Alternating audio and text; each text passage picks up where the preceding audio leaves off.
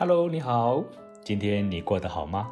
欢迎来到六十一项小小学堂，跟着我们一起做正确事，当明白人。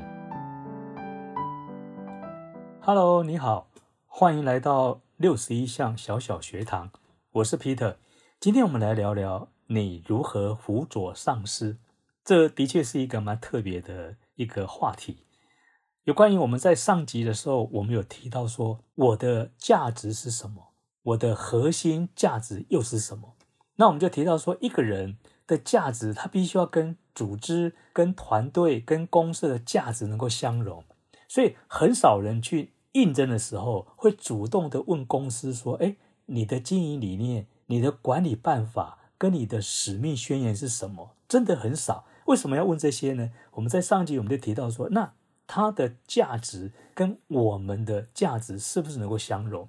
那我们非常的开心，有朋友他们就提出说：那如果我的价值观跟上司的价值观不相容，那怎么办呢？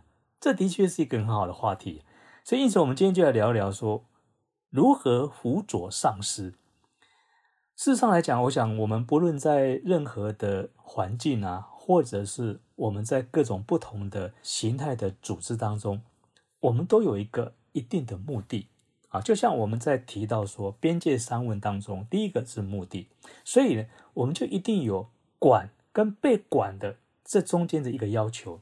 所以为了要达到上级或者上司的要求，我们要完成我们的目标，我们一定要使命必达。所以因此，我们就会想尽办法，无论如何了。去努力达成上司要求我们的目标，是不是这样子的？但有时候呢，事与愿违。为什么呢？因为上司的标准或许跟他的要求的程度会跟我们有所落差。当这个时候发生的时候，就有一点在价值观的一种冲击当中，你会发现说：那我应该怎么办呢？坦白讲，这个时候呢？我们会不会有一种想法，说我要来改造我的上司这种冲动，会吗？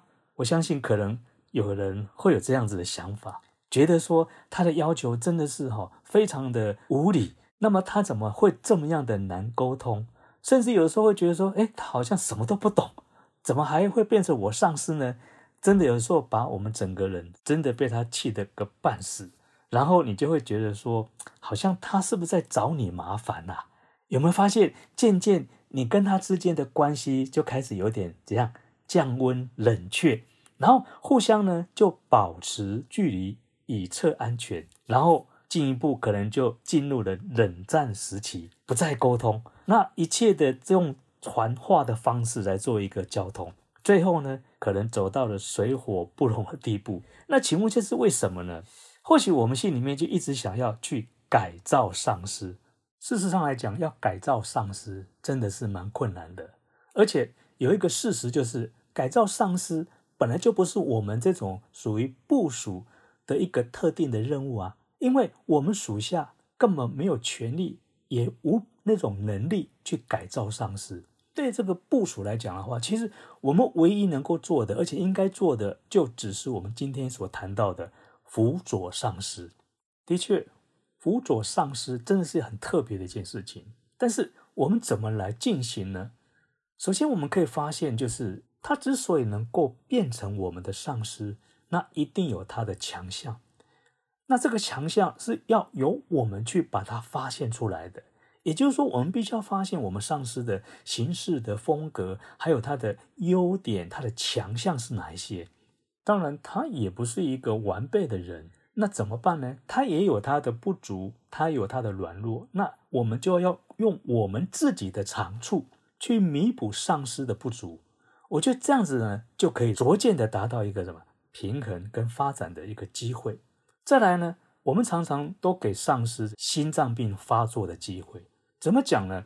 因为我们常让我们的上司完全没有心理准备，也就是说，你必须要让他有心理准备，不管是我们的这个活动啦。的预算啊，或者我们进行的这些内容啊，以及我们要达到什么样的一个目标，我们需要什么样的条件，这些都是要让上司有所准备的。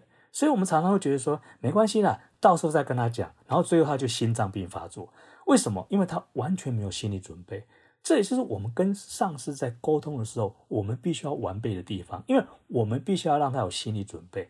所以，我们看看很多时候为什么团队组织会没办法达到一个凝聚，就是因为呢，我们总觉得说这些事情不要麻烦他，而这些事情我们来处理就好了。最后发生的时候，他都会说：“为什么现在才告诉我？为什么现在才让我知道？”所以这就是说呢，常常我们没有让上司有心理准备，这个才会造成我们在组织运作呢，或者我们在团体作战的时候，我们发生没有办法完全站立发生很重要的原因之一。当然，这是我们在辅佐上司我们应该做的事情，但是。如果我们的上司的核心价值观跟你自己的价值观是完全背道而驰的时候，那你应该怎么办？这的确是一个必须要很深入探讨的，而且要有勇气去面对的。这边来讲的话，其实，在杜拉克的说法里面，他是说，如果一旦是在价值观上面完全背道而驰的情况之下，他劝我们别浪费力气。也不要想方设法去改造它，因为刚刚我们讲过了，改造上司不是我们的责任。那要怎么做呢？杜拉克说，这个时候你要果决的做出离开上司，也就离开他的行动，而且你千万不要贪恋他所提供给你的酬劳或者地位，因为这样来讲的话呢，在价值观不相容的情况之下，其实即使你暂时接受了，最后可能会造成。损人又损己的这个恶劣的结果，我们在职场上面，我们面对了不同价值观的上司，我们一定要很清楚的认知自己的我自己的行事风格。为什么？因为这样子才能够不会造成我们盲目的追求。也就是说，一个人的核心价值观远胜过自己长处的发挥。因此。我们一定要认知我们上司的行事风格，因为这样子比你盲目的尊敬更有效。说到这里，我们就必须要再强调一下，价值表示什么？表示你必须要付出努力、代价去换取的。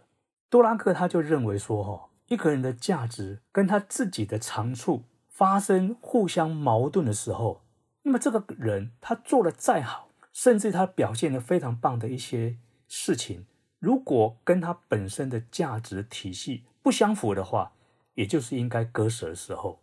关于辅佐上司跟改造上司这个范畴当中，多拉克讲了一句非常经典的话，他说：“人不应该被人控制，也不应该去控制他人。”所以今天我们在职场上面，我们会面对不同价值观的上司。认知我们自己的行事风格远远超过自己盲目追求，也就是说，我们今天自己的核心价值观远远胜于我们自己的长处的发挥。所以，价值观还是检验自己的最高标准。今天我们就分享到这里。如果你有任何的问题，我们可以留言一起来探讨。若是你也喜欢这个节目，你也可以按赞。订阅，并且分享给你身边的好朋友，祝福大家，我们下次再见。